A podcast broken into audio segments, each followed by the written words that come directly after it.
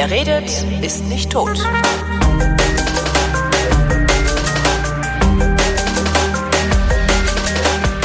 Stefan, Paul und ich kennen uns seit, ich weiß es nicht, über zehn Jahren, fast 15 Jahre sind das. Wir haben uns auf einem kulinarischen Event kennengelernt und Stefan ist der einzige Mensch in meinem Bekanntenkreis, der Bücher über das Kochen schreibt, Kochbücher schreibt er. Hallo Stefan. Ah, hallo. Ähm, ja, so und ist du das. hast schon wieder ein Kochbuch geschrieben. Nein, Ja. Du schreibst auch Romane, muss man dazu sagen. Ne? Du hast, äh, äh, ich habe zwei Erzählbände geschrieben Genau. und einen Roman, genau. ja, mit, äh, wo es aber auch ums Kochen geht letztendlich. Ne? Das verfolgt mich. Das irgendwie. So, äh, du hast ein Kochbuch geschrieben. Dieses Buch heißt Kochen. Ganz genau. Warum sollte ich 40 Euro für ein Kochbuch ausgeben? Also es, es gibt doch schon Kochbücher. Das ist richtig. Also wie kommst du dazu, jetzt so ein Kochbuch zu schreiben? Also hättest du gesagt, jetzt äh, genussvoll irgendwas oder was du gemacht hast, auf die Hand ist von dir, ja, Fingerfood und, Genau. und sowas. Dann Festival-Kochbuch hast du geschrieben. Kann ich alles nachvollziehen. Warum schreibst du ein Kochbuch übers Kochen? Kochen kann jetzt nur wirklich jeder oder nicht? ja, aber es gab, also es gab eine Lücke, in die bin ich jetzt reingekrätscht und zwar das Standardkochbuch. Das hat sich eigentlich lang niemand mehr getraut. Und ich wollte ein Standardkochbuch schreiben, ich wollte aber gleichzeitig auch ein Buch schreiben, mit dem die Leute auch ihren eigenen Küchengeschmack entwickeln können. Und habe eben das Standardwerk einfach mal komplett neu gedacht. Gibt es das Standardwerk? Ich weiß, ich habe vor, ich weiß nicht wie vielen Jahren Kochen gelernt mit einem Kochbuch, das hieß, glaube ich, sogar auch Kochen. Das Buch mit dem roten Löffel oder so ähnlich. Ja, also es gibt, es gibt den, es gibt den Löffel, das ist glaube ich bei den Italienern, aber ich, da nageln wir uns jetzt nicht Ich fest. weiß nicht, es war jedenfalls so ein Buch, wo dann wirklich, es gibt sieben verschiedene Zubereitungsarten von Fleisch und so sehen sie aus. Und das dann bebildert, ganz detailliert und ja. so, also so ein Ding war das. Ja, das Monument ist glaube ich die Dr., das Dr. Oetker Schulkochbuch. Das ist glaube immer noch in Deutschland das Monument, das wird auch immer wieder neu aufgelegt und damit haben unzählige Generationen Kochen gelernt und ähm, da wollte ich mal wieder was Frisches reinbringen. Wa- Was heißt Schulkochbuch? Ist das dann tatsächlich für die Hauswirtschaftsschule gedacht? Oder? Ein bisschen, aber eben auch für den Privathaushalt. Und äh, ich dachte mir, auch der Johann Lafer hat zum Beispiel natürlich auch ähm, der große Lafer, das begreift sich natürlich auch als Standardkochbuch. Der Unterschied zu meinem ist tatsächlich, dass man mit meinem Kochbuch lernt, individuell zu kochen. Also du hast da so ein Mobi du hast da so verschiedene Rezepte, die du kombinieren kannst. Und das ist das Neue daran. Wenn du so ein Standardwerk formulierst, wo fängst du an? Fängst du bei der Küchenausstattung an?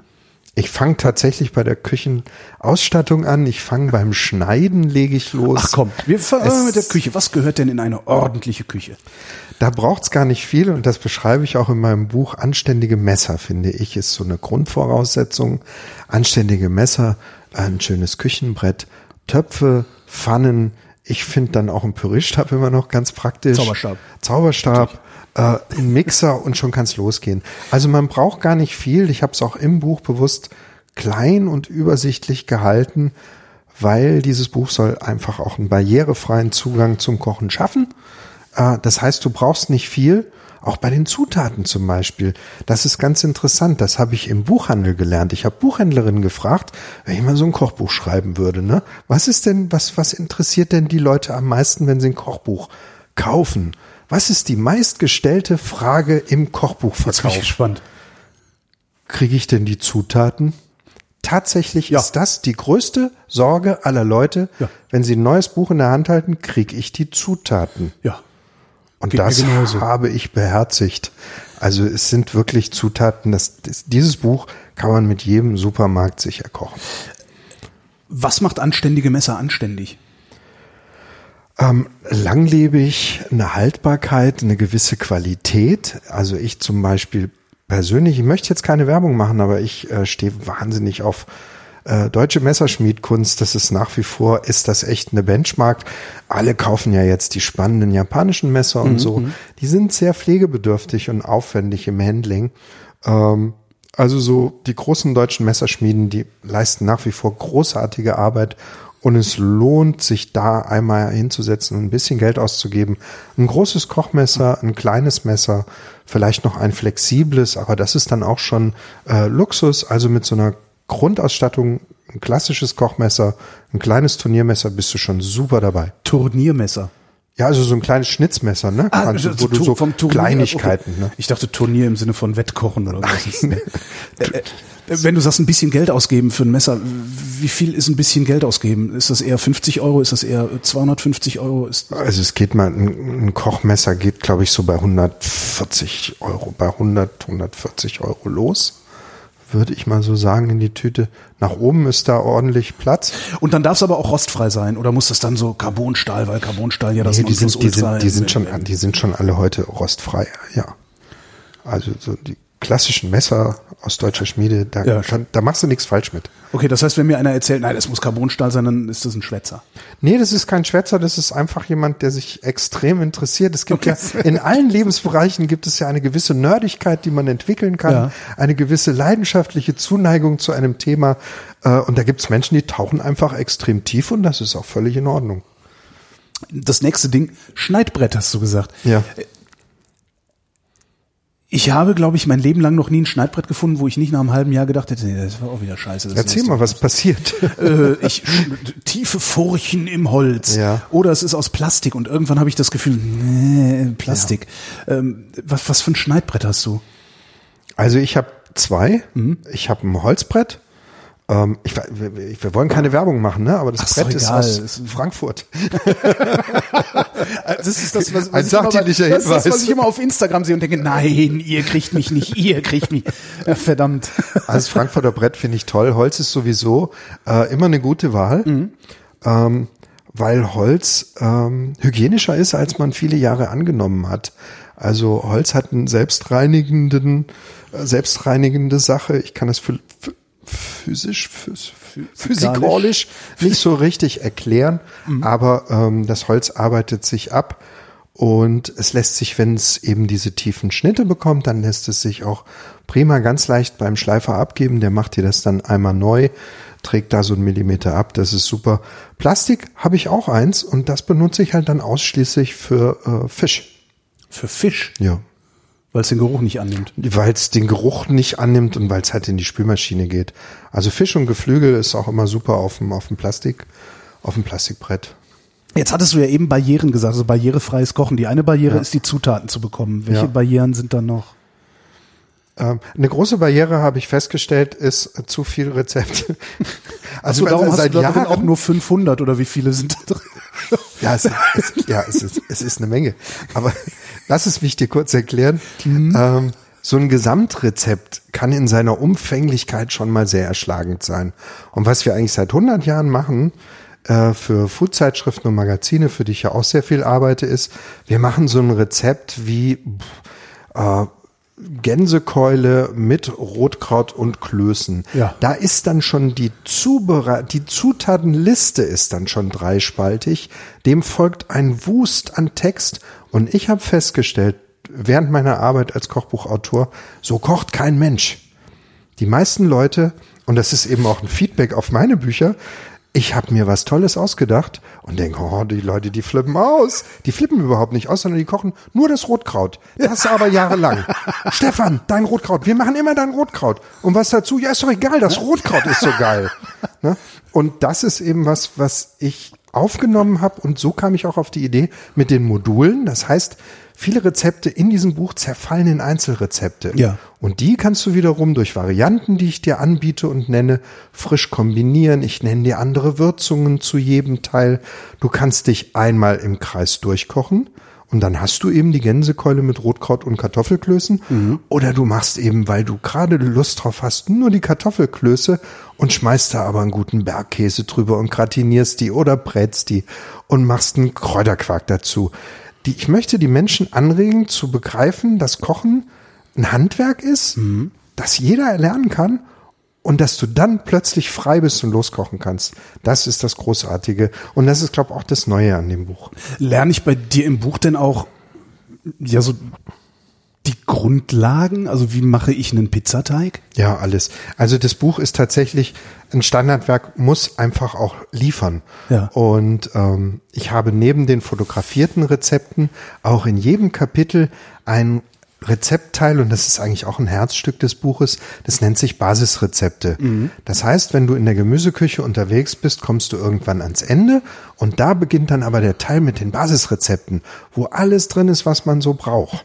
Und jedem Kapitel ist thematisch angestellt ein großer, farblich auch abgesetzter Teil mit Basisrezepten. Und das ist ganz wichtig, weil ich will, dass du dieses Buch, dieses Buch soll in der Küche verbleiben.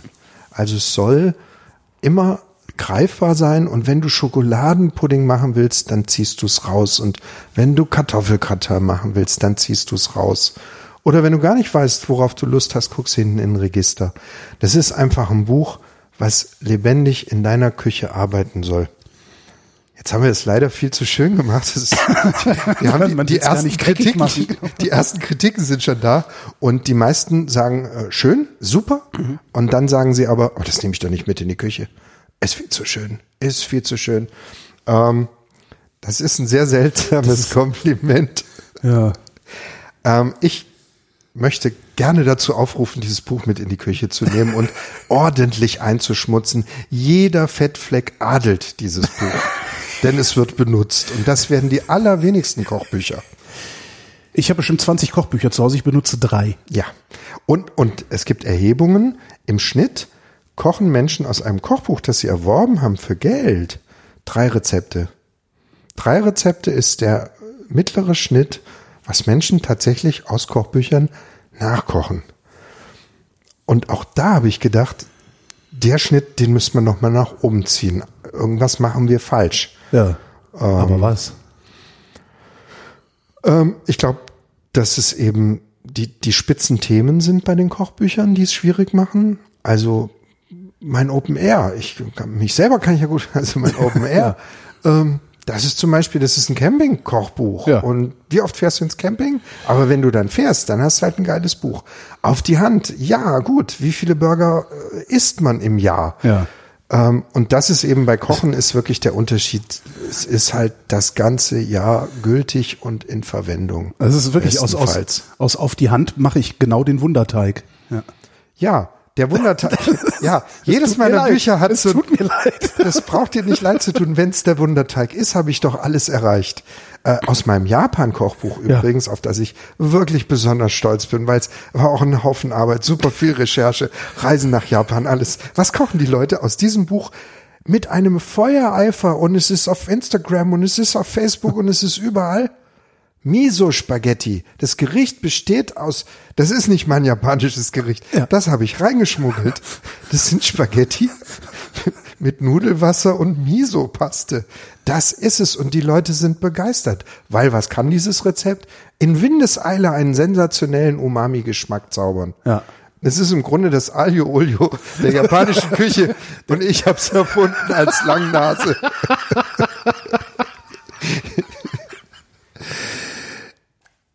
Du hattest, lass, lass mal, lass mal ins Kochen äh, gucken. Du hattest eben schon Gratin gesagt. In einem anderen Interview hast du gesagt, jeder weiß, was eine Kia Bowl ist, aber keiner kriegt mehr einen Kartoffelgratin hin. Was ist uns da abhanden gekommen? Ich glaube, das ist das ist ein Riesenkomplex, den wir da jetzt ansprechen. Wir haben Zeit. Die, was passiert ist, ist in den letzten Jahren ist Ernährung zu etwas geworden, was funktionieren soll, was uns einen Vorteil verschaffen soll. Ähm, Ernährung ist plötzlich sehr reduziert worden auf Ernährung und der Genuss ist ein bisschen zur Seite getreten. Schnelllebige Zeit, wir arbeiten alle sensationell viel, immer mehr, alle, alle. Und es ist kaum, vermeintlich kaum Zeit zum Kochen. Und das erklärt den großen Erfolg von so Dingen wie eben so eine Acha Bowl oder so ein Buddha Bowl oder Acha auch- Bowl, genau auch- das war's. Auch die, auch die, ja, du meintest die Äh, Chiasamen. ne? Chiasamen. Es ist, äh, ja. Die Leute haben gelernt in den letzten Jahren, sich schnell und funktional zu ernähren. Und das Versorgungskochen ist sowieso seit sehr vielen Jahren passé. Wir müssen nicht mehr Versorgungskochen, weil wir sind unterwegs, können wir ähm, Comfort Food kaufen. Ähm, auch die Burgerbewegung und dieses ganze, das, der, der ganze auf die Hand Komplex Street Food ist darum so erfolgreich, weil es schnelles, gutes Essen ist, das wenig Mühe macht. Und darüber vergessen wir eigentlich die Grundsätze des Kochens und haben auch ein bisschen vergessen, wie viel Freude Kochen macht. Also, dass Kochen nicht Arbeit und Berg ist, sondern Meditation und Wohlfühlen, dass wir das Gesunde, was wir im Comfort Food suchen, zu Hause haben, wenn wir wissen, was wir da reinschmeißen, sogar wesentlich günstiger, mit noch weniger Verpackungen, solche Geschichten. Ähm, das ist einfach etwas, was uns abhanden gekommen ist. Wie macht man Kartoffelgratin? Ähm, Milch und Sahne. Kein Käse, ne? Kein Käse. Kein Käse. Kann, kannst du machen. Das ist natürlich auch, das ist, ich würde mal sagen, es ist ein leckeres Upgrade. ja? Und dann machst du dir, dann machst du dir eine schöne Form, die butterst du dick aus, dann kommt da, reibst du noch eine Knoblauchzehe äh, mit rein und dann kommen diese hauchdünnen Kartoffelscheibchen, kannst du hobeln, kannst du selber schneiden, gießt die Milch drauf, schmeißt das Ganze in den Ofen und wartest 40, 45, 50 Minuten und dann hast du ein tolles, cremiges, sahniges Kartoffelgratin. Also es ist alles kein Kunstwerk. Ich behaupte ja auch im Vorwort meines Buches, jeder kann kochen lernen. Ich bin davon überzeugt. Also die vielen Foodbloggerinnen und Foodblogger in diesem Lande, die zeugen ja davon. Die haben ja zum Teil Qualitäten sich erarbeitet in ihren Sachen. Ich staune, wenn ja. ich die Bilder sehe. Und es ist auch sehr lustig zu sehen. Im Foodblogging geht's, wird's immer komplizierter, wird's, geht's immer weiter rauf während so die Gastronomie immer mehr runtergeht. Take it easy, weniger Zutaten, Minimalism. Ja. Ähm, da siehst du richtig, also die Foodbloggerinnen und Foodblogger sind so die letzten, die in Deutschland noch richtig Bock haben, aufwendig zu kochen. Ja. Was aber tatsächlich eingeschlafen ist, das ist, was aus der Foodblogger-Szene kam, diese Pop-Up-Restaurants und diese, diese Supper-Clubs, die es mal gab. Das hat aufgehört, oder? Ja. Oder gibt es das hier in Hamburg noch groß? Nee, das gibt's nicht mehr. Ich glaube, alles hat seine Zeit. Mhm. Und, und das ist sowieso das, was du ansprichst. Du hast total recht. Ähm, früher hat man sich auch in der Kohlenstoffwelt viel mehr getroffen. Da gab es ja. Reisen, die man zusammen unternommen ja. hat. Da hat man sich ausgetauscht. Heute muss ich sagen, ähm, also in Hamburg zum Beispiel gibt es überhaupt keine Foodblogger-Community irgendwie, obwohl wir hier irgendwie fünf, sechs People sind. Mhm. Und ähm, ein großer Treffpunkt ist die Frankfurter Buchmesse geworden in den letzten zehn Jahren. Also das ist, äh, das wird jedes Jahr mehr. Also ich habe jetzt auch wieder bei Facebook, ich frage dann jedes Jahr, wer ist alles da. Ja. Zack, ist die Timeline voll mit Namen und es macht viel Spaß, sich da wenigstens mal zu sehen und auszutauschen. Zurück zum Buch. Ich habe ein Lieblingskapitel okay. und das ist das Thema Salzen.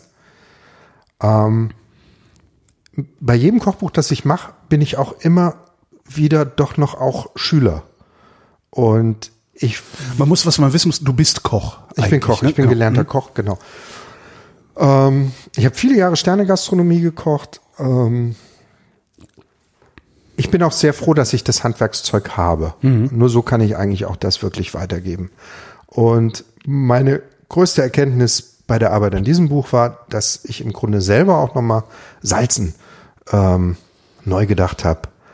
Ähm, wir salzen viel zu wenig, wir salzen viel zu spät um hinten raus Salz drüber zu machen. Ordentlich Salz drüber zu machen. Ja. Und zwar in diesen Dosen, wo es dann heißt, oh, bitte kein Salz. Das ist ja gefährlich. Gesundheitsschädlich, ja, ja. Super. Also das ist wirklich eine Offenbarung. Und das Thema Salz, das zieht sich durchs ganze Buch. Ich salz im Grunde alles.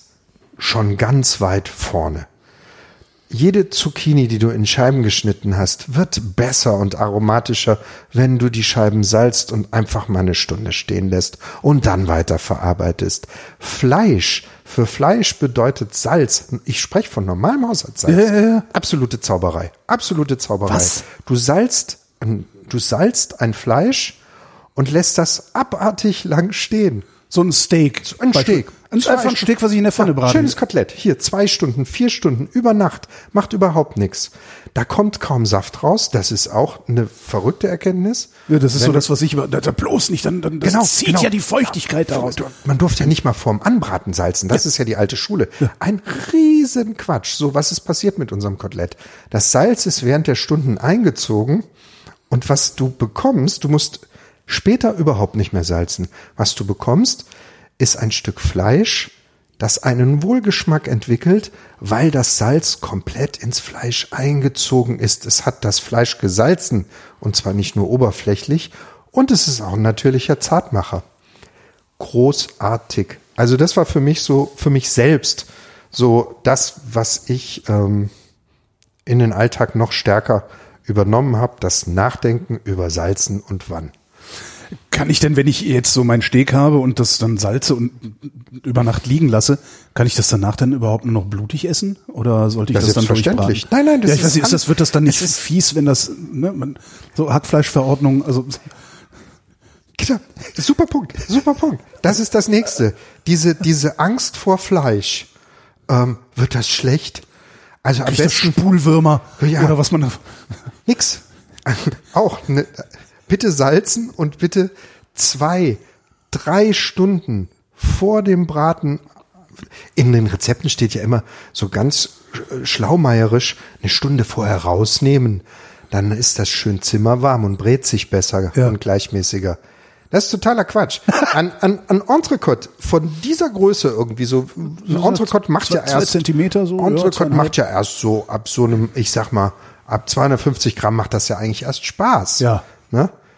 250 Gramm eiskaltes Fleisch aus der Metzgertruhe braucht vier, fünf Stunden, bis das die Zimmertemperatur hat, die in anderen Rezepten Ja. behauptet wird. Ein Huhn, also ein Huhn, ist auch so Gefahrenquelle Nummer eins. Ja, Na, muss erstmal immer alle durchbra- sterben immer an- durchbraten. Immer durchbraten. Alle sterben an Salmonellen, Ja. schon beim Abwaschen. Ja. Erster Fehler, du brauchst das Huhn nicht waschen. Das Huhn ist später im Ofen solchen Hitzen ausgesetzt. Wenn da was dran war, ist alles tot. Beim Waschen allerdings, da verteilst du die Kalbe schön mit, dem, mit, dem, mit dem Spritzwasser in der Küche. Kannst du im Grunde danach renovieren, wenn Ja. du Salmonellenphobiker bist. Und auch das Huhn bitte raus aus der Verpackung, stehen lassen. Endlos lange. So ein Huhn ist eiskalt auch noch nach zwei Stunden. ja. So. Und dann passiert beim Braten, dass das Fleisch ja eben schon zimmerwarm ist. Das erschrickt nicht. Das nimmt die Hitze auf und zwar langsam und schön. Du kriegst ein zarteres und saftigeres Fleisch im Ergebnis. Ich bin total fasziniert von dem Salz immer noch. Ja. Gibt's noch mehr so eine Mythen? Ja, also Mythen gibt's en masse, aber also auch gerade das Salzen, das funktioniert übrigens sogar. Nächstes Ding, Fisch. Oh, Fisch oh, habe ich mich Fisch. noch nie rangetraut. Super. Auch. Den kann man salzen. Mach mir mal Fisch schmackhaft. Ich traue mich nicht Fisch zu. Ich habe kennst du diesen Teigeffekt, dass Menschen sagen, ah, Teig selber machen, da traue ich mich nicht Also, so ran. Hefeteig. Hefeteig, Oh, Hefeteig da trau traue ich ich mich nicht so. rein. Dabei, dabei ist das eigentlich der totale No-Brainer, wenn man das irgendwie einmal gemacht hat. Ist das bei Fisch so ähnlich? Ich weiß nicht, was die Leute mit dem Fisch haben, weil Fisch ist im Grunde genommen ähm, eine sehr schöne und sehr einfache Art, ähm, gesund und leicht zu essen. Und im Buch beschreibe ich auch die ganzen Zubereitungsarten. Also Fischbraten, die meisten Fische brauchen von jeder Seite zwei bis drei Minuten, dann ist dein Essen fertig. Ja. Also das muss man sich einfach mal Lachsfilet sous vide finde ich halt, das kriege ich hin. Aber Siehst du, das ist auch die, gern fangen die Leute auch ganz oben an, bevor sie einfach. Nee, aber das ist, da kann ich nichts falsch machen. Das hau ich einfach in diese Vakuumtüte und schmeiß das in das Wasser und guck, paar- weiß ich nicht, wie lange später wieder rein und es Chapeau, das mache ich zum Beispiel überhaupt nicht. Das ist aber auch nur, weil ich auf Kickstarter mal so ein, Ja. so ein Sous-Vide-Gerät mitgefundet hatte, so diesen, diesen, diesen. So eine Säule, ne? Ja, diesen, diesen Ja. großen Tauchsieder, WLAN-Tauchsieder. Ja. So, ja. Also du kannst das dann auch noch im Büro überwachen, was dein Lachs. Nee, aber ich, das, das, da kann ich halt der App sagen, äh, ich möchte Lachs. So, genau, Siri, nee, aber mach Lachs. Äh, Rindfleisch so und so dick. Ja. Äh, und Ja. dann sagt dir die App, wie viel Zeit du brauchst, äh, um auf welche Temperatur zu kommen. Das ist übrigens alles, Entschuldigung, Das ist- Tant, Ja, den ich bei diesem Buch weggelassen habe. Ja, also das ist ja. einfach etwas, was, das ist dann die Belohnung. Wenn du das alles kannst, dann darfst du auch mal sous machen, Mhm. denke ich. Ne? Was ich auch zum Beispiel einen großen Unsinn finde, sind die Küchenmaschinen, die immer besser werden. Ich verstehe die Küchenmaschinenhersteller. Das ist natürlich auch super, den Menschen einfach eine Hilfestellung zu geben im Alltag und dazu noch gutes Geld zu verdienen. Aber solche Küchenmaschinen, die alles selber machen, Meinst du hier? Die dir eine Ther- Möhre- Thermomix oder was meinst du? weil wir wollen ja heute keine Namen nennen. Und, weißt du, das ist einfach, mit, mit diesen Geräten verlernen die Menschen, wie eine Karottensuppe geht, weil eigentlich müssen sie jetzt nur noch die abgewogenen Zutaten reinschmeißen und nach, ich weiß nicht wie viel Minuten, ist da eine Karottensuppe drin. Aber wie eine Karottensuppe geht, eben mit Zwiebeln in Butter andünsten, die Karottenscheiben, die du vorher schon mal ein bisschen gesalzen hast. Oh, Dadurch ja. sind sie etwas feucht geworden. Diese Feuchtigkeit geben sie jetzt ab. Jetzt schmürgeln die so richtig. Weißt du, das ist Salzen. So, und dann gibst du die Brühe dazu, dann lässt du das ein bisschen kochen, dann gibst du die Sahne dazu, lässt das weiter einkochen, dann pürierst du das später und dabei machst du aber nicht alles matschig, damit du noch ein bisschen Möhrenstückchen da rumschwimmen hast. Solche Geschichten, die Würzungen, was passt gut zu Möhre? Anis passt fantastisch zum Beispiel. Lorbeer, Knoblauch geht, aber Hammer ist zum Beispiel eine frische Mango mit reinpürieren. Äh, mit deinen Currys, von denen du mir am Anfang Ja. erzählt hast, da kannst du auch mal ein bisschen was reinschmeißen. So geht Kochen. Und das weiß die Maschine nicht. Ja. Die Maschine gibt dir ein Rezept, du schmeißt alles oben rein und hast weder ein Verständnis für das, was da rauskommt, wie sich das eigentlich aufbaut, noch hast du eine Regulierung, wie soll das eigentlich schmecken. Es soll nämlich schmecken, wie es dir schmeckt. Ja. Das schaffen Was wir. dir ja völlig verloren geht, auch wenn du über so eine Maschine kochst, du entwickelst dir überhaupt nicht den, abgesehen von der Idee, auch überhaupt nicht den Mut, einfach mal was anderes zu machen. Also äh, Gulasch. Ähm, ich habe einen Gulasch gemacht und habe tatsächlich kein Paprika zu Hause, also kein Paprikapulver. Und dachte, scheiße, was mache ich denn jetzt? Und jetzt? Also ich habe halt angefangen, hey, hui, ne, Fleisch, also Rinderfond, rein, alles rein, so, ne, gekauften Ja, Fond, ja. aber gut. Ähm, was mache ich denn jetzt? Das ist ja Scheißdreck. Pfeffer, Salz ran gemacht und habe dann gedacht, wenn du Curry sagtest, habe ich einfach eins von den Currygläschen genommen, die ich da stehen habe, mal gerochen, habe gedacht, das könnte gehen. Hab da drei Teelöffel Currypulver ran gemacht, also so eine Mischung. Ähm, und daraus dann das Gulasch, ist es eigentlich der Gulasch oder das Gulasch? Um Gottes Willen. Ich glaube, da hab gibt's da- auch ein Nord-Süd-Gefälle. habe daraus dann habe daraus dann Gulasch gekocht. Ja. Äh, was das leckerste Gulasch war, das ich je gekocht habe. ja, eigentlich hast du dann jetzt ein Curry gekocht, aber Ein- super, ne? ja. ja, ein Beef Curry. Stimmt. Ja. Ja, aber auch das zeigt doch wieder, wie einfach es ist. Wenige, wenige Schalter ergeben ein neues Ding. Ich finde das großartig. Warum hast du aufgehört, als Koch zu arbeiten? Aber mir war das, ähm, ich habe bei Albert Booley gelernt, Ende der 80er Jahre, ein hochsensibler Denker, ein intellektueller Geist, äh, für den Kochen auch immer gleichgesetzt war mit einer gewissen eigenen Haltung, einem Stil, dem Leben gegenüber auch. Der hat uns unheimlich viel beigebracht, uns Rotzlöffeln. Man kann es nicht anders sagen. Aber Wie, ich wie bist du, wie kommst du da überhaupt dahin, das dann bei dem zu lernen? War das, das war schon der Sternekoch? Das oder? war der Sternekoch, genau, Albert Bulli. Das, das ist meine Heimatstadt. Und ähm, als es bei mir die Schulzeit war das? in Ravensburg. Okay. Und als sich meine Schulzeit dem Ende neigte, die übrigens sehr unrühmlich verlief, bin zweimal sitzen geblieben. Wer ist das wegen nicht? einer Mathe-Schwäche. Wer ist das nicht? Siehst du. Siebte und elfte und nach der elften hat mein Vater gesagt beim Abendessen, was interessiert dich eigentlich noch außer Rauchen und Mädchen?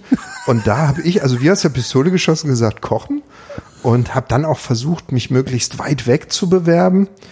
Aber da hatte ich die Rechnung natürlich ohne meine Eltern gemacht, die natürlich wussten, dass einer der besten Köche der Bundesrepublik damals 300 Meter von meinem Elternhaus entfernt kochte. Da bin ich bei dem reingelaufen und habe mich da beworben. Hatte eine sehr lange Probezeit, weil er gesagt hat, ich traue dir nicht. Ich glaube, ich hol dich einfach nur von der Straße. Und so war es auch hat er ja. Und, und dann war das aber eine sehr glückliche Fügung.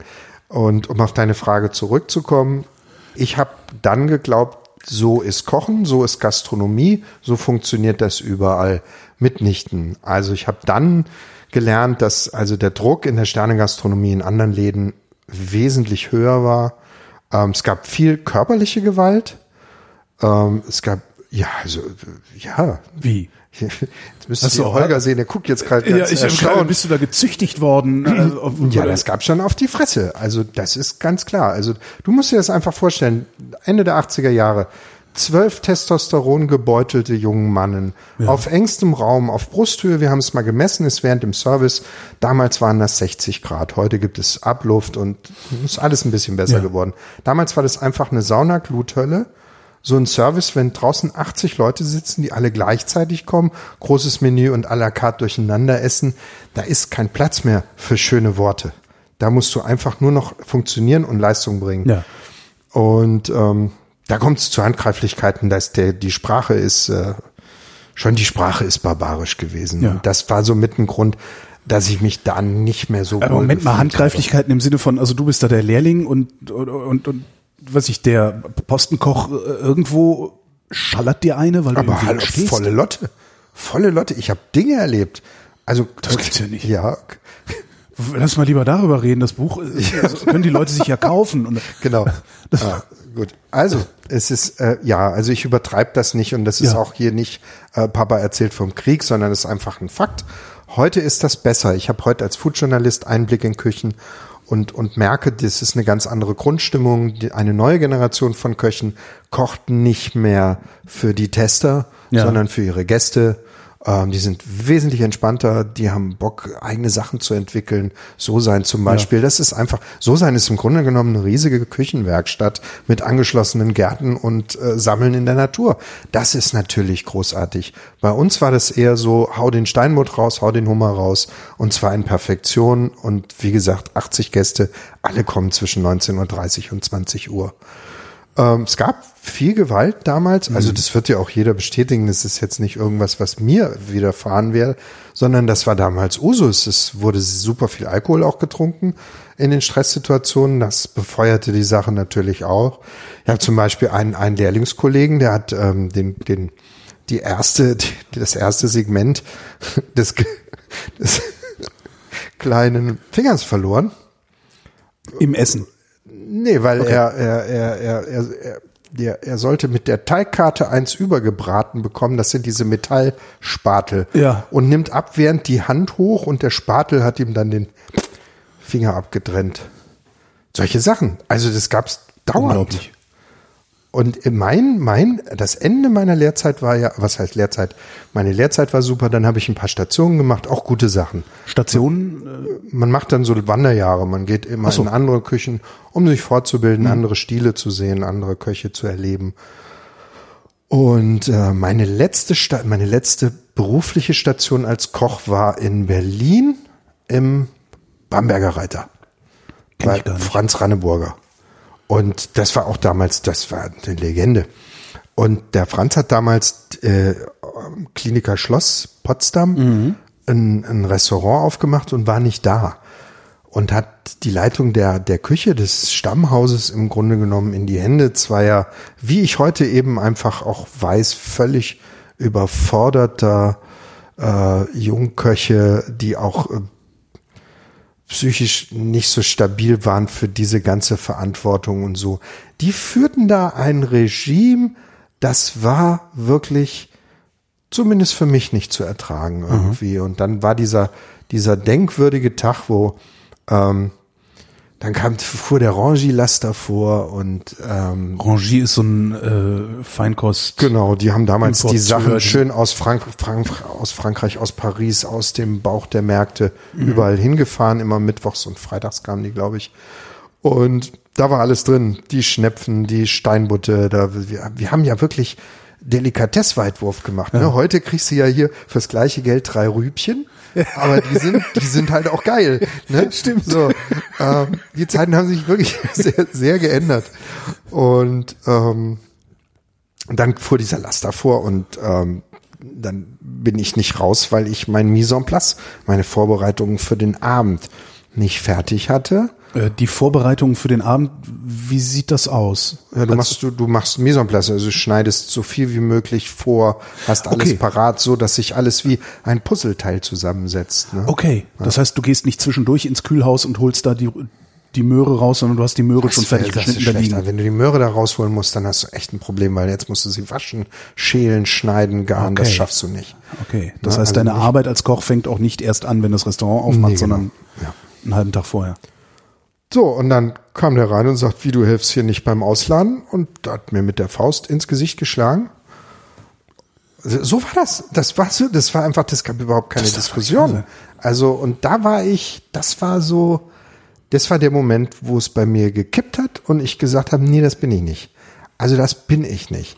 Ich habe vor allen Dingen, weiß ich nicht, wie Menschen, und das habe ich später in, in einem Erzählband von mir auch eigentlich wortwörtlich so geschrieben, wie können Menschen, die sowas Schönes und Filigranes auf Teller bringen können, wie können die gleichzeitig solche aggressiven und gewalttätigen Menschen sein? Ja. Das hat für mich nicht gepasst und da ist wieder der Brückenschlag zurück zu Albert Bouley, der gesagt hat, Kochen ist auch Haltung, Kochen ist Stil. Und der war mir da abhanden gekommen in meinen Wanderjahren und da habe ich dann aufgehört. Nach diesem Vorfall äh, am nächsten Tag äh, habe ich war ich nicht mehr Koch.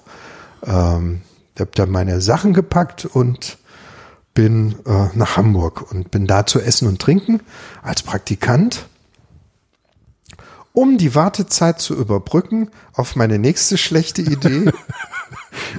und zwar wollte ich auf die Hotelfachschule Heidelberg und äh, Hotel Diplom Betriebswirt werden und das mit einer Mathe-Schwäche, wir erinnern uns. Mhm. So, doofe Idee. Ähm, aber ich hatte eben auch, das war eine damals, ich glaube auch heute noch eine sehr renommierte Schule. Und die Wartezeit auf den Studienplatz betrug sieben Monate dann habe ich gedacht, was machst du in den sieben Monaten? Ach, gehst du doch mal zu deiner Lieblingszeitschrift zu essen und trinken. Gibt's die eigentlich noch? Na, die gibt's noch. Okay. Ja, ja. Live und Kicking. Und ähm, ich habe dann da angefangen. Und nach zwei Wochen wurde ich gefragt, ob ich mich nicht mal bewerben wollte. Ich wäre von selber nicht auf die Idee gekommen. Für mich waren das die heiligen Hallen. Ich bin ja, wie, so, klar, ja. wie so ein Mäuschen durchgehuscht. Und meine Aufgabe war, Gerichte der anderen Köche nachkochen auf Gelingen. Und ähm, das habe ich gemacht. Und äh, dann habe ich mich beworben. Und weil ich dachte, also Hotelfachschule oder hier äh, Versuchsküche mit Redakteursvertrag, toll. Also das wollte ich. Ja. Und damals, ich habe noch unter Angelika Jahr gearbeitet, der großen Verlegerpersönlichkeit, vor der ich auch einen Heidenrespekt hatte, weil die auch in unserem Elternhaus ein Name war. Also die kannte man aus mhm. den Illustrierten vorne drin und mit Bild. Ne? Und dann musste ich Frau Jahr eine Woche lang, ich hatte 20 Vorschläge für eine Frühlingsküche erarbeitet. Sie hat sich daraus fünf ausgesucht und die ganze Woche brachte ich hier immer das Mittagessen hoch, wo ich eine dieser Kreationen gekocht und angerichtet hatte. Und Freitag sollte nun das große Vorstellungsgespräch sein. Ah, du hattest den Job noch gar nicht. Nee. Ah, okay. Nee, das ist jetzt die Bewerbungsphase. Also okay. jeden Mittag hier schön ein Frühlingsgericht mhm. draufgebracht. Ne? Und so. Und dann ähm, Freitag war also der große Moment. Um 15 Uhr rief sie unten in der Versuchsküche an. Herr Paul möge jetzt hochkommen. Ich hatte mich vorher informiert. Bei einer lieben Kollegin hatte ich gefragt, wenn die mich gleich fragt wegen Geld, was sag ich denn da?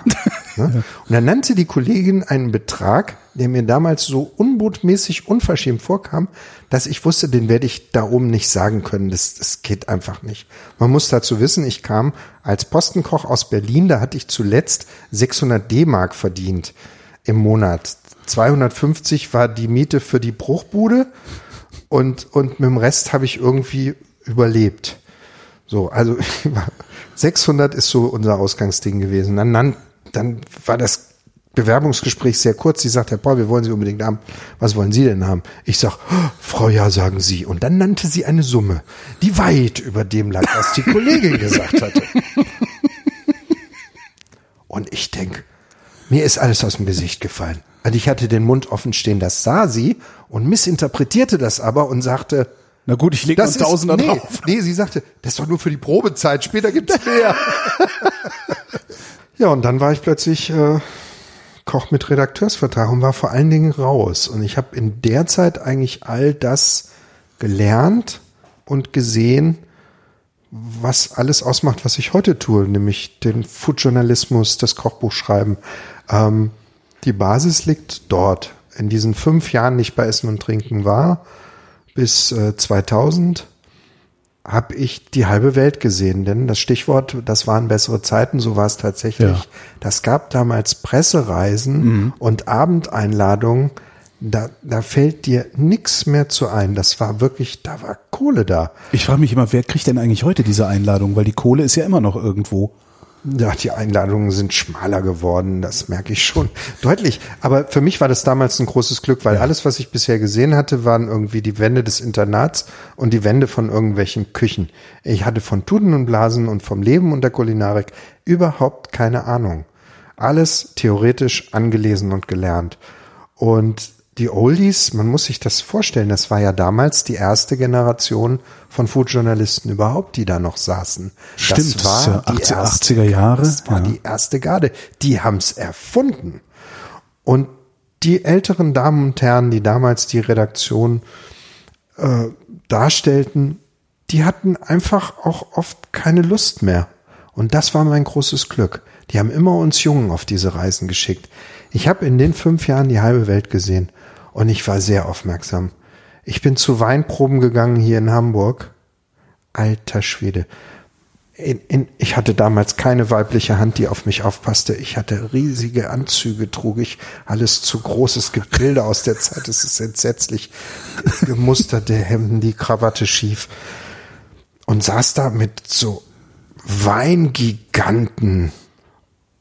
Und ich, kleiner Junge, und alle so, und ach so, das ist der neue von Essen und Trinken. aha. Und ich habe immer das gemacht, Fresse halten, mitschreiben. Und da habe ich eine Menge gelernt. Ja. Warum bist du denn dann da weg? Das ist doch eigentlich ein Traumjob. Weil ich schreiben wollte. Also ich war, Aber ich hab- konntest du doch da, ich meine, Essen und Trinken Ja, ist da- doch schreiben. Das ist ja der Witz. Das ist ja der Witz. Ich habe diese ganzen Reisen gemacht und kam euphorisch und enthusiastisch zurück. Das ist eine meiner eine meiner Hauptwesenszüge ist meine große Begeisterungsfähigkeit. Und ich hatte dann natürlich auch Lust, über die erlebten Dinge zu schreiben. Das war da nicht möglich. Die haben gesagt, Schuster, bleib bei deinen Leisten. Und ich hatte aber immer schon ein Talent zu schreiben. Ich habe äh, immer geschrieben, auch als Schüler habe ich. Ich habe mit einem blöden Tagebuch angefangen. Ich habe mich literarisch ausprobiert. Ich habe dann ab 95 hier in Hamburg, erste Generation Hamburg Slamburg, ich stand jeden Mittwoch, den es der Herrgott werden ließ, stand ich im Molotow unten mit selbst äh, getexteten fünf Minuten vor einem Poetry Slam Publikum. Heute ist das Usus, damals Ja. war das echt neu und echt heiß und Ging es da, auch richtig um, gute da auch um. Kulinarik bei den Texten? Ja, zum, ja, zum Teil auch. Ja, ja, ja, ja, ja. Ähm, und ich war furchtbar aufgeregt damals und habe mich da ausprobiert. Ich, das war auch die Zeit, in der ich ähm, Kaffeesatz Lesen gegründet habe, äh, Reederei Hamburg. Das war eine Lesebühne, wo dann auch mal längere Texte möglich waren. Die haben wir eigentlich gegründet, Sven Heine und ich, weil uns keiner einlud. und wir nicht nur immer diese lustigen fünf Minuten machen wollten, sondern auch mal die langen Sachen lesen. Also in den ersten Lesungen von insgesamt 60, die wir damals veranstaltet haben, war das schon so, dass äh, wir die ersten Gäste waren unserer eigenen Veranstaltung. Was nicht möglich war, war das berufliche Schreiben im Verlag. Also die, die, die Damen haben, äh, die freundlichen Damen haben gesagt, Schuster, bleib bei deinen Leisten. Also geh in die Küche und die, koch. Die, genau, und die giftigeren Damen haben, also ich habe, wurde einmal offiziell beschimpft als Emporkömmling. Äh, Da hat man mal gemerkt, dass die überhaupt nicht verstehen, was ich will und wo ich hin wollte. Ja. Und so habe ich dann also 2000 bin ich dann wieder zu Frau Jahr hoch, habe gesagt, Frau Jahr, ich muss mit Ihnen reden. Sagt sie, ach, Sie gehen, ne? Ich sag, woher wissen Sie das denn? Ja, das war mir klar, dass Sie hier nicht in Rente gehen. Und so habe ich dann da aufgehört. Und äh, die große Überraschung danach war allerdings, dass mich immer noch keiner schreiben lassen wollte. es sollte wirklich noch weitere zehn Jahre dauern, bis ich äh, irgendwas beruflich geschrieben habe. Und seitdem ist es aber äh, ein, ein fester, wachsender und mittlerweile der größte Zweig meiner Beschäftigung ist Schreiben über Essen. Die Zustände, die du da in der Sterneküche erlebt hast, also diese Gewaltausbrüche äh, Ausbrüche und sowas, ist das in allen Küchen so oder ist das spezifisch? Ich glaube, das war, ich wirklich, mir ist es wichtig, das auch in der Vergangenheit einzuordnen. Ich glaube, das war spezifisch für die deutsche Sternegastronomie, weil der Druck immens hoch war. Aber das ist ja heute doch immer noch. Ja, was stattgefunden hat, ist ein, ist ein ganz einfacher Generationswechsel. Da sind neue Leute am Start, die Kochen als Teamarbeit begreifen, die diese Zustände nicht mehr haben wollen, die begriffen haben, dass zwischen dem schönen Teller und ihrem Innenleben schon irgendwie eine Verbindung da sein muss. Also, das ist einfach in den wirklich guten Läden kochen die Leute unheimlich konzentriert, auf Augenhöhe, hochintellektuell als Team. Das merke ich immer wieder und das freut mich auch, wenn ich das so spüre. Ähm, da ist wirklich eine neue und andere Generation am Start. Das ist nicht ausnahmslos so. Es gibt nach wie vor beliebte Horrorgeschichten immer noch ähm, von betrunkenen Küchenchefs, die die Spülerin im Becken ertränken wollen und ja, aber das ist alles so, das ist alles wirklich sehr viel besser geworden. Das ist nicht mehr Standard. Also wer heute noch brüllt, ist eigentlich raus. Ja.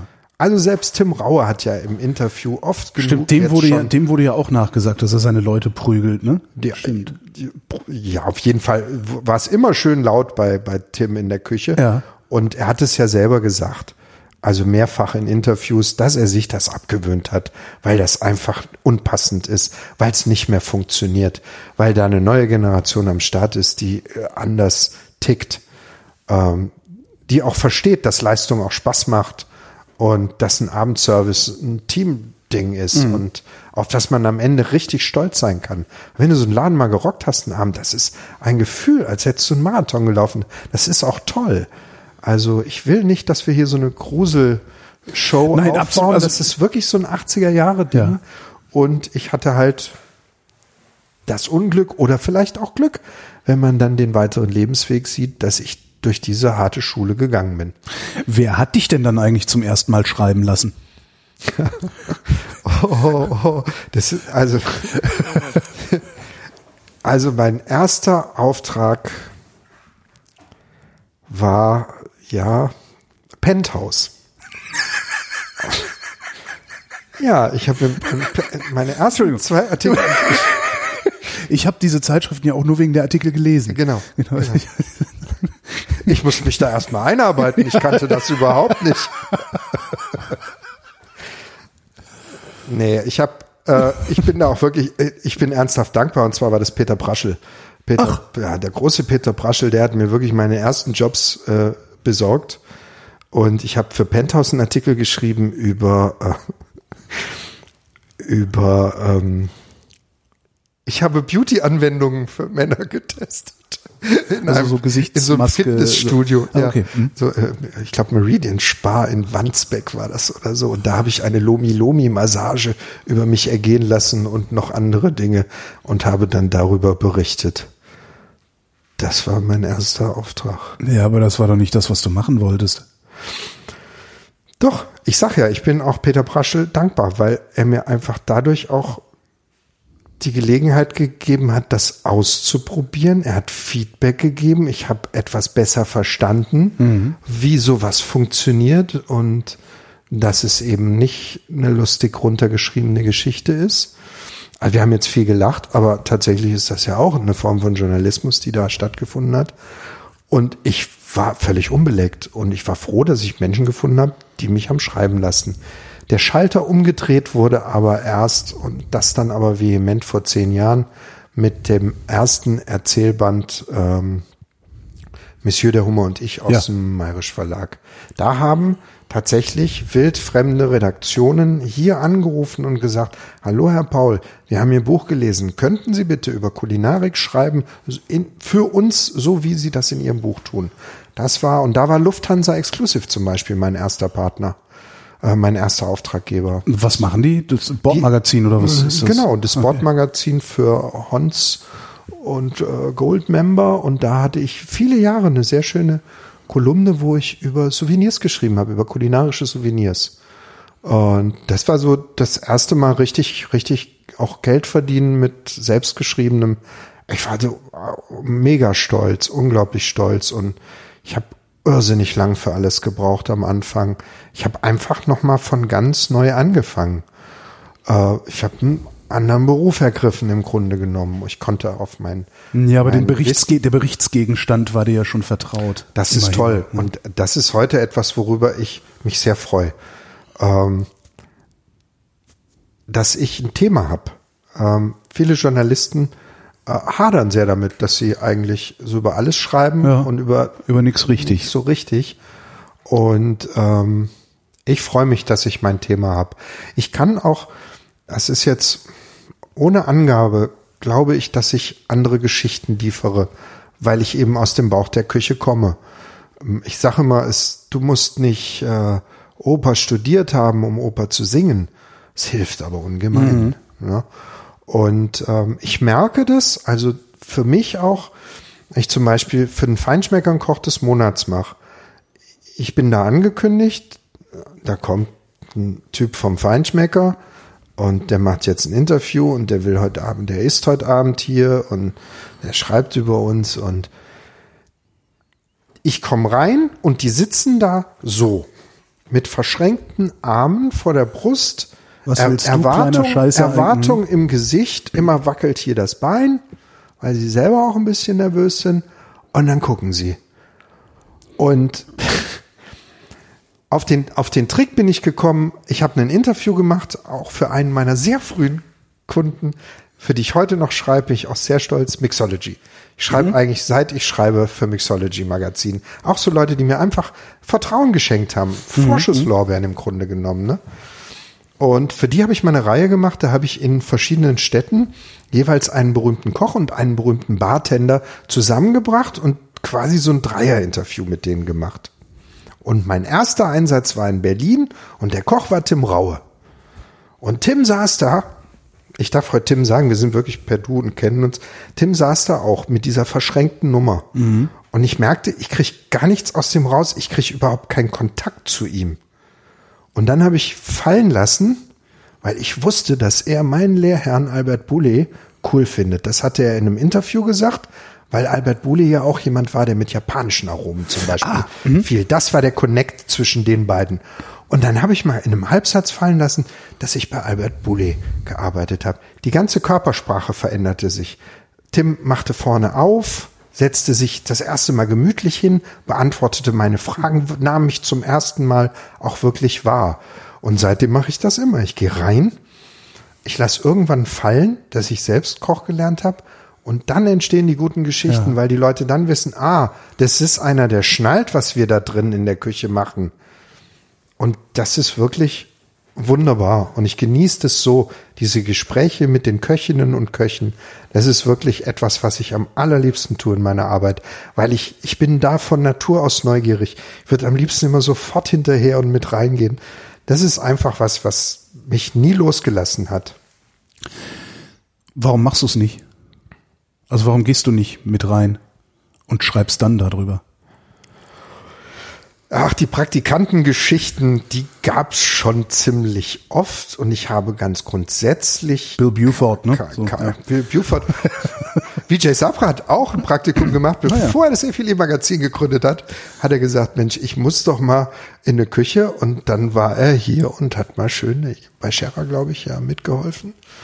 Und ähm, ich möchte das nicht und ich ich sehe mich heute als Chronist der Szene. Ich will unbedingt erzählen, was diese geilen Boys and Girls da in der Küche machen. Das ist nämlich toll. Also so Leute wie das so sein, das ist einfach super. Ich bin ja auch Restaurantkritiker. Ich schreibe für die Süddeutsche Zeitung Ja. und teste Restaurants. Und auch da hat ein absoluter Paradigmenwechsel stattgefunden. Es geht nicht mehr wie bei Siebeck noch und vielleicht noch immer ein bisschen bei Herrn Dolase. Es geht nicht um meinen wohlfeilen Geschmack. Es geht nicht um meine brillante Analyse. Es geht schlicht und ergreifend darum, dass ich ein Mittler bin zwischen meinen Leserinnen und Lesern und dieser Kochmannschaft. Ich möchte erzählen, was dort passiert. Ich halte mich da extrem an Fakten. Und das ist die Aufgabe einer neuen Restaurantkritik, wie ich sie sehe. Und in der Rolle fühle ich mich sehr wohl. Warum lese ich diese Geschichten von dir dann nicht in einem Buch oder in mehreren Büchern? Weil ich würde erwarten, dass ich genau das, was ja dann tatsächlich auch was Neues ist, was anderes ist, äh, so wie du, hat dann ja vermutlich noch niemand ein solches Buch geschrieben, was dabei äh, vielleicht rumkäme. Warum schreibst du nicht dieses Buch, sondern Kochbücher? Ich erzähle viel aus der Gastronomie in meinen erzählenden Büchern. Ja. Also im, im Roman Der große Glander wimmelt von Küchenszenen. Ja. In den, in den, in den, äh, in den Erzählbänden ist es noch heftiger. Ähm, ich äh, erzähle viel aus der Küche. Und ich versuche das auch in meinen Artikeln unterzubringen und vor allen Dingen auch auf meinem Online-Magazin Nutri Culinary. Da kriegst du schon so locker geschriebene ähm, Erzählungen aus der Küche. Aber tatsächlich da kann noch mehr kommen und es ist auch so, dass jetzt nach Kochen, und das sage ich jetzt auch immer, um mich auch selber fett unter Druck zu setzen. Kochen ist wirklich ein großes Buch, das auch die Zeit haben soll, sich zu entfalten. Und es geht nicht, dass ich das so mache wie in den letzten Jahren. Ich habe in den letzten Jahren wirklich ein bis zwei Ko Kochbücher pro Jahr veröffentlicht. Viel zu viel. Moment, wie viele hast du denn geschrieben? Zwölf. Plus die Auftragsbücher. Also ich habe ja zwei Bücher für Tim Melzer geschrieben. Als, als, als steht auch hinten drin. Also ist jetzt kein Geheimnis. Was sich entfalten heißt, das ist das letzte Kochbuch, das du geschrieben So, hast? genau. Da waren wir jetzt, sind wir völlig Ja, vom Weg. ja, ja, genau. Ich habe also wirklich rausgeknallt in den letzten zehn Jahren. Ja. Und dieses Buch soll jetzt einfach sich entfalten können und einem Standardwerk würdig auch mal ein bisschen länger leben, damit nicht schon wieder, oh, da kommt der nächste Paul. Denn das hier ist auch nicht der nächste Paul, sondern das ist schon mein, mein Werk, das ich mir erlaubt habe, in der Mitte meines beruflichen Lebens äh, abzugeben. Als nächstes kommt wieder Literatur. Ist das, äh, denkst du, der Verlag, das ist jetzt gerade neu erschienen im Ja. September, glaube ich, September Ja. 2019. Kriegt der Verlag das hin, das auch so hinreichend oder so angemessen zu vermarkten, dass das ein Standardwerk wird? Ja, also alle geben sich furchtbar Mühe, Ja. aber es ist einfach wirklich so, dass ähm, Es ist ja schwer steuerbar, oder? es ist schwer steuerbar und es ist schlicht und ergreifend so und daran krankt auch die Kochbuchbranche. Wir hatten sensationelle Jahre, wir hatten fette Jahre. Ähm, 2016 waren so viel Kochbuchtitel auf dem Markt wie noch nie. Da war so eine Goldgräberstimmung, dass auch Verlage, die eigentlich nicht das Kochbuch im Programm haben, plötzlich krampfhaft Kochbücher ins Programm genommen haben. Wir haben einen Markt, der absolut übersättigt ist. Ja. Und es ist ganz, ganz schwer. Und ich bin da sogar noch recht gut dabei, weil ich mir einen guten Namen gemacht habe als Autor, der erzählend Kochbücher bringt, dessen Rezepte gelingen.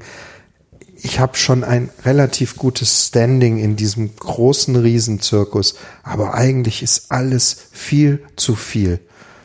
Also stell dich einmal in die Kochbuchabteilung von Thalia und Hugendubel. Wer soll das alles lesen, kaufen und kochen? Das war für mich mit ein Grund zu sagen, ich mache jetzt mal dieses dicke Ding, das so generalvollständig ist, einfach um diesem Blätterrauschen einmal etwas noch hinzuzufügen von Wert und nachhaltiger Bleibe.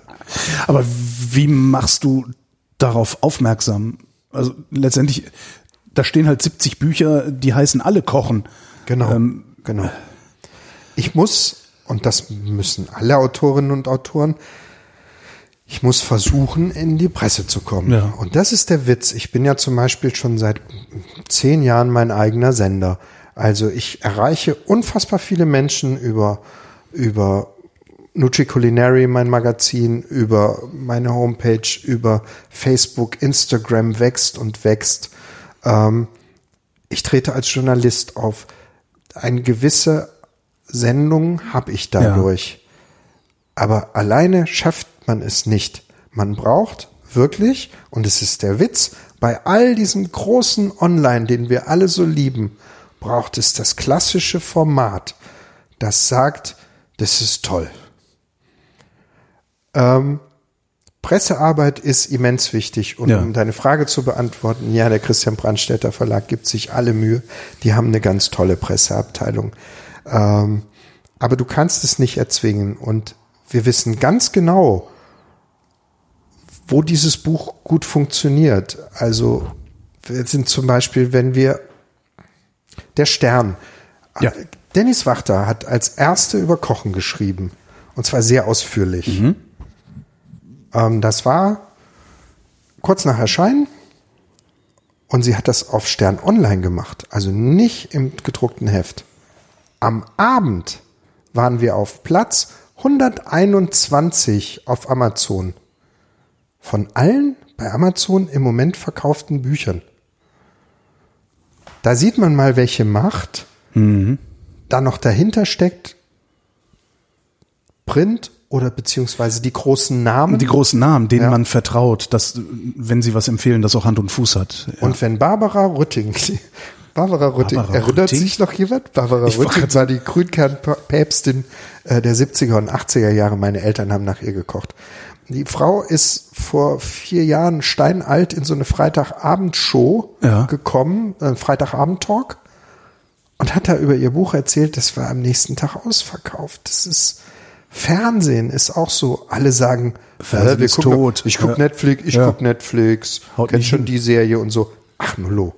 Der große, das ist eine Blase. Der große Teil der Bevölkerung sitzt noch vor der Glotze. Ja. Und, und es ist super schön, wenn du die Gelegenheit bekommst, in der Glotze über dein Buch zu reden. Das findet aber Und super, super Ich grad sagen. das, das findet super selten statt. Was ich darf und worüber ich wahnsinnig dankbar bin, ist Radio und Podcast. Ja. Weil Radio und Podcast sind zwei Formate, die ungemein hilfreich sind. Aus dem kühlen Grunde, oder wir erklären es uns so, dass Menschen, die Sprechradio hören, ja. aufmerksamer sind, länger am Thema bleiben und sich dann auch tatsächlich relativ rasch entscheiden, dieses Buch zu kaufen. Ich weiß es selber von mir, wenn ich Auto fahre und im Deutschlandradio Kultur wird ein Roman vorgestellt, den muss ich sofort haben. Manchmal fahre ich ran, um mir Genau, wenigstens eine Notiz genau. zu machen. Ja, ganz genau. Ja. Ja, also it works. Und, und das sind alles Formate, die einfach super hilfreich sind und in ihrer Urform super klassisch. Jetzt hast du natürlich auch das Problem, dass wenn du irgendwie ins Fernsehen kommst mit Kochen, du hast gar keine richtige Geschichte zu erzählen, oder? Die wollen ja immer Geschichten hören dann. Oder steckt da eine Geschichte in Kochen? Also ich weiß nicht, wir sitzen ja jetzt hier schon eine gute du Dreiviertelstunde. bist die Geschichte. Und es waren ja schon sehr viele Geschichten am Start. Und tatsächlich kann ich aufgrund, jetzt habe ich natürlich einen super reichen Erfahrungsschatz. Ich bin, Ja. ich reise ja auch irre viel. Ähm, ich habe ich hab mindestens viermal im Jahr irgendwas zu sagen. Also wenn ich aus Japan komme, da kannst du eine Sendung drüber machen. Wenn ich in Vietnam war, darüber können wir sprechen. Warum machen wir das eigentlich nicht jedes das weiß Mal? ich nicht. es ist einfach so, dass Ich verpflichte dich hiermit.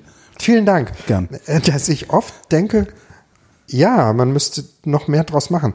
All das, was ich jetzt anspreche, findet ja immer auf Nutri Culinary statt. Also da ist ja immer eine Wand von Bildern. Aber da muss ich es lesen, da kann ich es nicht beim Autofahren hören. Genau, genau. Ja. Das ist das Problem.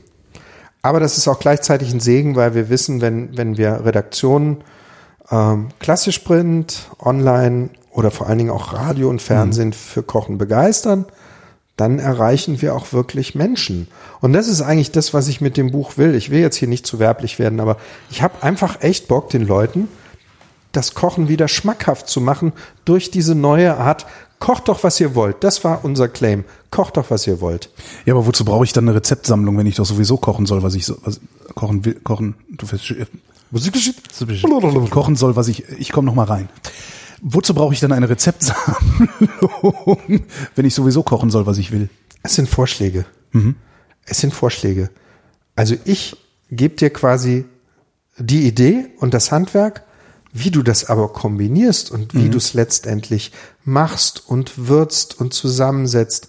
Das, diese Freiheit überlässt dir das Buch komplett. Und das ist eigentlich echt sehr schön. Gibt's da drin eigentlich auch sowas wie diesen Wunderteig? Das, das hat mich wirklich so nachhaltig beeindruckt und eingeschüchtert, dass ich, Ja, der Wunderteig ist Es echt, ist der ist wunderbar. Der ja.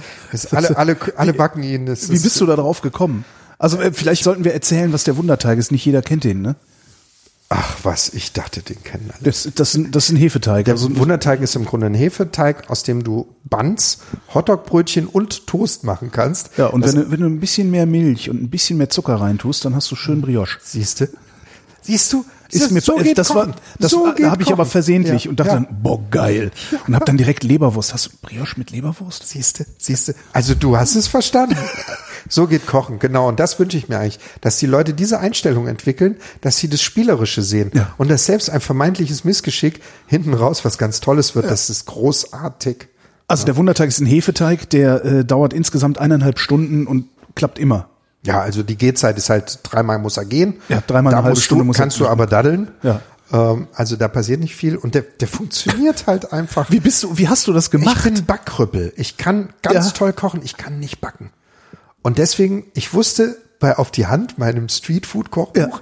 ich komme ja nicht drum rum, da jetzt selber mal einen Bann und ein Hotdog-Brötchen Eine zu backen. Trägermasse, ja. Und dann habe ich losgelegt und dann habe ich, ich bin dann ja sehr akribisch. Tim Melzer hat mich mal das Geodreieck unter den Kochbuchautoren genannt.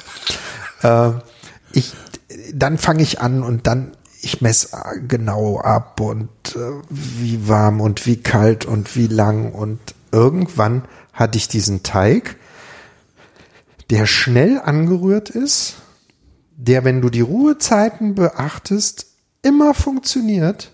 Und das war für mich selber, ich habe ihn auch Wunderteig genannt, weil ich mich selber so gewundert und gefreut habe. Ne? Das ist einfach ein Universalteig, der klappt immer. Und in dem Buch gibt's ja nur Sandwiches, Burger und, und Hot Dogs und alles, was es sonst noch. Und mit diesem einen Teig hatte ich alle Rubriken abgedeckt. Wie lange hast du an dem gearbeitet? Also wie lange du, wie lang, wie, wie lang war dein Forsch, deine Forschung? Ich glaube, ich habe äh, irgendwie 10, 12 Versuche gemacht, mit Ja. denen ich nicht zufrieden war. Aber das ist noch gar nichts. Ich habe zum Beispiel für die japanische Küche, da gibt es ein Kapitel zum Kochen von Reis. Äh, das geht alleine über zwei Seiten. Ich erkläre minutiös, was beim Reiskochen beachtet werden muss. Was muss denn beim Reiskochen beachtet werden? Also Das, ich, das würde jetzt wirklich zu weit führen. Also, Nein. Okay, okay, wir gehen's durch. Aber pass auf, erst nochmal, Ja. das habe ich 70 Mal gemacht. Also ich habe 70 Mal Sushi-Reis angesetzt, bis ich zufrieden war, beziehungsweise bis ich dann das Gefühl hatte, jetzt habe ich etwas, das im Japan-Kochbuch für die Leute funktioniert.